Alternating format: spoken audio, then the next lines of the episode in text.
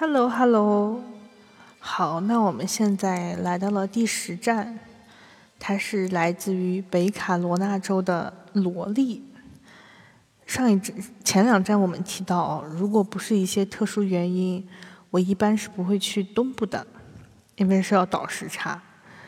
我高中同桌那新仔呢，他在一八年正好到北卡进行一年的访学。就那时候正好春节，本来想邀请他到 L A 玩，后来他说去罗莉玩吧，然后我就被他邀请去了罗莉。因为本来对这个州和这个城市啊不是很了解，主要也是为了去看同学，所以这趟行程并没有抱太大希望。但就是因为这样没有什么期待啊，所以旅程还是充满了很多惊喜的。那罗利作为北卡州的首府，其实跟美国大多数城市一样，人少。那个周末我们到罗利的市中心，压根就没有什么人，停车场还免费。然后停车的时候，看到有一户人家牵了两只羊从车上下来，还挺有意思啊。别人遛狗，他们遛羊也是很独特了。市中心呢有一个自然科学博物馆。就好像美国每个城市都有所谓的自然科学博物馆，场馆的建筑设计就很博物馆，一般都会馆藏一些恐龙化石什么的，这对儿童青少年自然科学知识启蒙还是很有用的。然后就跟着新仔去访问，去他访问的学校北卡州立大学逛了一圈，主要是新校区。他们的图书馆还有立德认证哦，这是专业相关了。那对于已经毕业的人来说，每次逛到好设计的图书馆，还都会怀念一下上学的时光。在罗利的东边，驱车大概三小时的地方，有一个叫 Outer Banks 的地方，它其实是跟大陆隔了一片海的一条长的堤岸。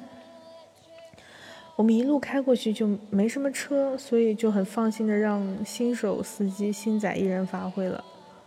中途加油，因为美国都是自己加油，所以我正好顺便给他指导了一下，先把车子熄火，然后插信用卡，然后拔油枪开始加油。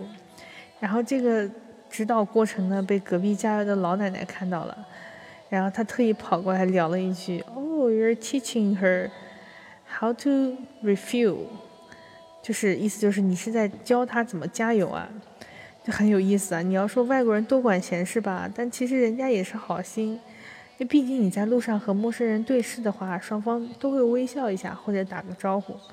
那回到国内就完全不会这样。你要是在国内啊，莫名其妙跟人凑上去说点什么，会被别人当成傻子吧。